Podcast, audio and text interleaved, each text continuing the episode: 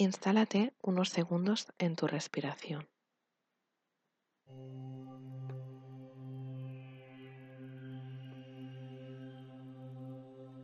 El trabajo de duelo es algo propio de cada uno. No se puede acelerar ni tampoco pueden saltarse etapas. Es algo único y singular. Tampoco conoce el tiempo. Tiene sus idas y venidas, sus paradas y su ritmo propio.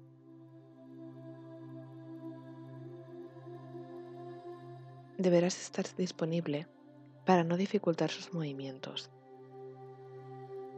Estar disponible quiere decir acogiendo todo lo que surja en tu interior, lo que sientes, lo que no sientes.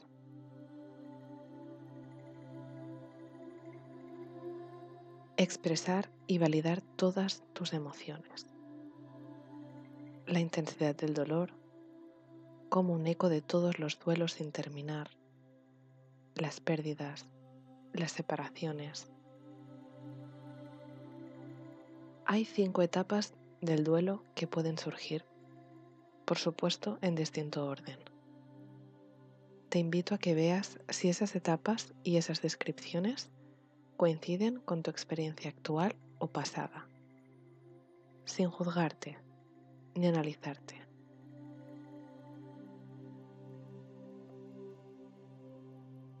La negación.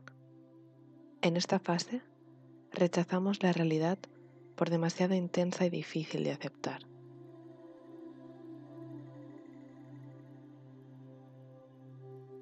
La cólera es una fase de rebeldía y un periodo que podemos tender a buscar responsables o culpables fácilmente.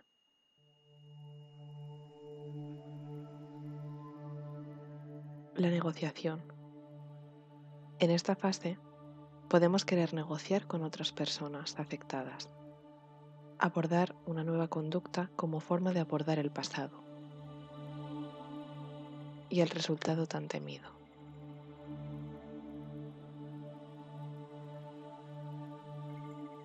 La depresión es una fase de repliegue sobre uno mismo, con mucho sentimiento de tristeza, de rechazo y de culpabilidad.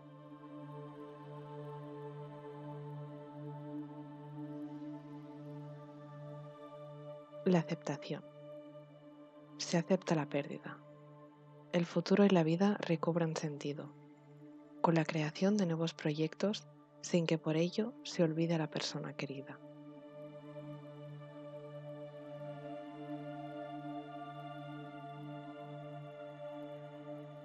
Los tres principales factores que marcan un trabajo de duelo bien hecho, entre otros, independientemente de la duración que hayan tenido, son llegar a liberarse poco a poco de la culpabilidad, aceptar la pérdida y todo lo que ello implica en nuestra vida para adaptarse a ese cambio, sin un dolor excesivo.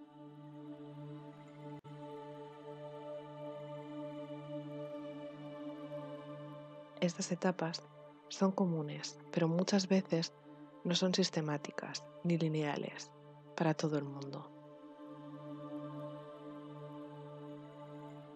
acoge lo mejor que puedas esas citas emocionales inevitables, como una travesía del desierto, que propone un verdadero viaje iniciático.